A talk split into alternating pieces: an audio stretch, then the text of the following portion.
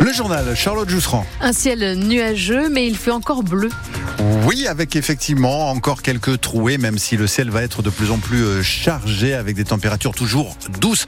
Plus de détails à la fin de votre journal.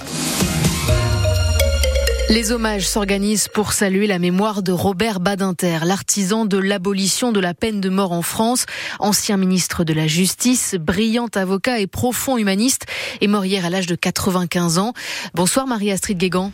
Bonsoir Charlotte. Ce soir à Périgueux, les avocats lui rendent hommage sur la place qui porte son nom. Tout à fait, l'esplanade Robert Badinter devant le théâtre, c'est la première esplanade à son nom en France et de son vivant. Il avait tenu à venir lui-même l'inaugurer il y a 15 ans, en septembre 2009.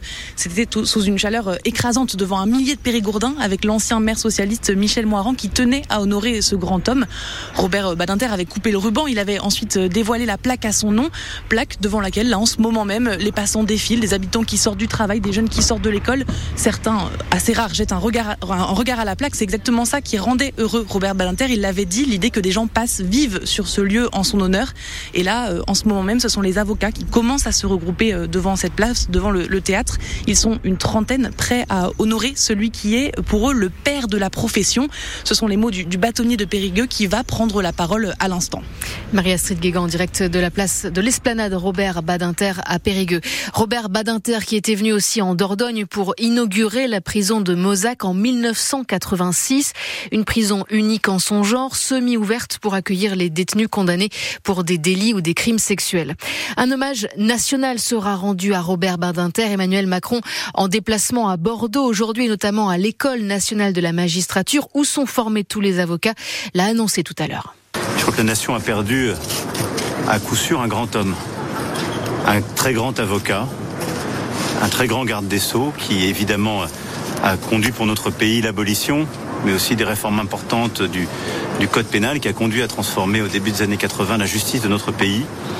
Et puis un président du Conseil constitutionnel qui a eu euh, un rôle essentiel à jouer dans la vie de notre démocratie durant de nombreuses années. C'était aussi euh, pour moi, je dois le dire, un sage au-delà de ses, de ses fonctions qui euh, a toujours permis d'éclairer les décisions les plus, euh, les plus délicates. Un hommage national lui sera rendu. Robert Badinter qui a donc œuvré pour l'abolition de la peine de mort en France, il a beaucoup fait aussi pour que l'homosexualité ne soit plus un délit puni par la loi. Le petit garçon porté disparu dans les Landes a été retrouvé. Eden va bien. Il était avec son père à Saint-Géraud dans le Lot-et-Garonne. La mère du petit garçon de 9 ans a alerté les gendarmes hier soir car les affaires d'Eden avaient été retrouvées dans un fossé après la sortie de l'école et son père ne donnait pas de nouvelles. Il est actuellement en garde à vue. Les voleurs de bouteilles de gaz de la Roche-Chalais venaient du département voisin. Les gendarmes ont arrêté cette semaine trois habitants de Montendre en Charente-Maritime. Ils étaient venus cambrioler l'intermarché de la Roche-Chalais deux fois entre décembre et janvier. Ils ont embarqué 15 bouteilles de gaz pour se chauffer et pour la revente.